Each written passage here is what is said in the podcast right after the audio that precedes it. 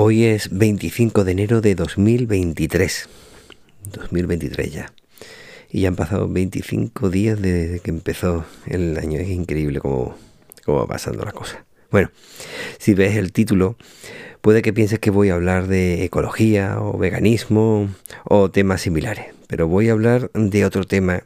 Diario de Argifonte es mi diario sonoro. En versión podcast. Versión para llevar. Take away. Versión para descargar. Espero que te guste. Espero que te guste mucho. Espero que te guste.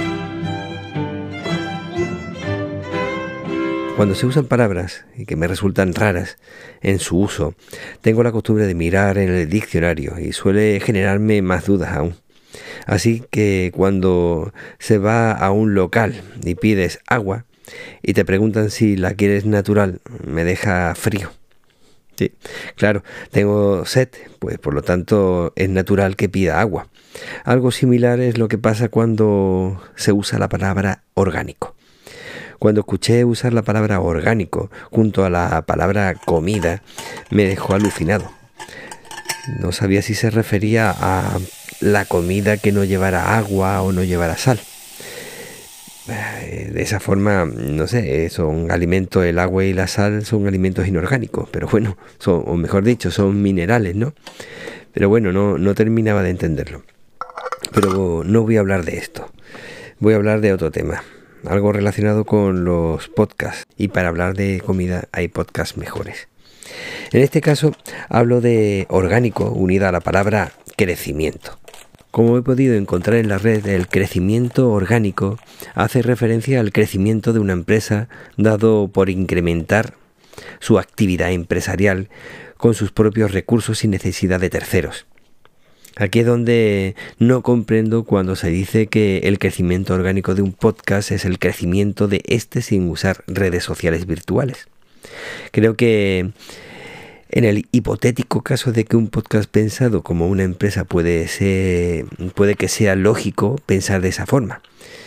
No lo veo así para los podcasts personales, ya que para eso mm, se puede tratar de una marca personal, una huella digital de cada cual. Es completamente lógico, natural, permíteme usar esta palabra, completamente orgánico, permite también usar esta palabra el usar todos tus recursos naturales, orgánicos, se puede decir, como son también las redes sociales virtuales. Otra cosa es el uso que se hace de ellas. Un usuario normal va dejando una huella digital en la red, ya sean fotos, vídeos, blogs, podcasts, gustos, interacciones, contactos. Son cosas que dejamos plasmadas en la red consciente o inconscientemente. De manera que usar las redes sociales virtuales como altavoz de tu trabajo, de tu afición, de tus gustos, por ejemplo, supone algo natural, de tu orgánico. De forma que si un conocido, un amigo, un compañero te comparte, recomienda en las redes sociales, es tan orgánico como si alguien te recomienda en su propio podcast o publicas un anuncio tuyo recomendando tu propio podcast en otro de otra persona, de un conocido, de un amigo. Todo esto se hace en la vida misma, en un grupo de amigos, de conocidos o de compañeros. Cuando te pones a recomendar, estás hablando de ello, estás hablando con ellos de algún tema y le dices, mira, pues me gusta esto o te recomiendo este podcast. Eso es tan orgánico, tan natural como hacerlo en las redes sociales virtuales o hacerlo o facilitar que alguien pueda hacerlo por ti, porque se trata de las mismas redes sociales virtuales. Yo sigo sin entender lo de el agua natural, cuando quiere decir del tiempo o temperatura ambiente, o la comida orgánica, cuando no lleva en su crecimiento productos químicos que se han ido yendo después de un tiempo necesario, o del crecimiento orgánico, cuando no se usan redes sociales, ya sean libres o no.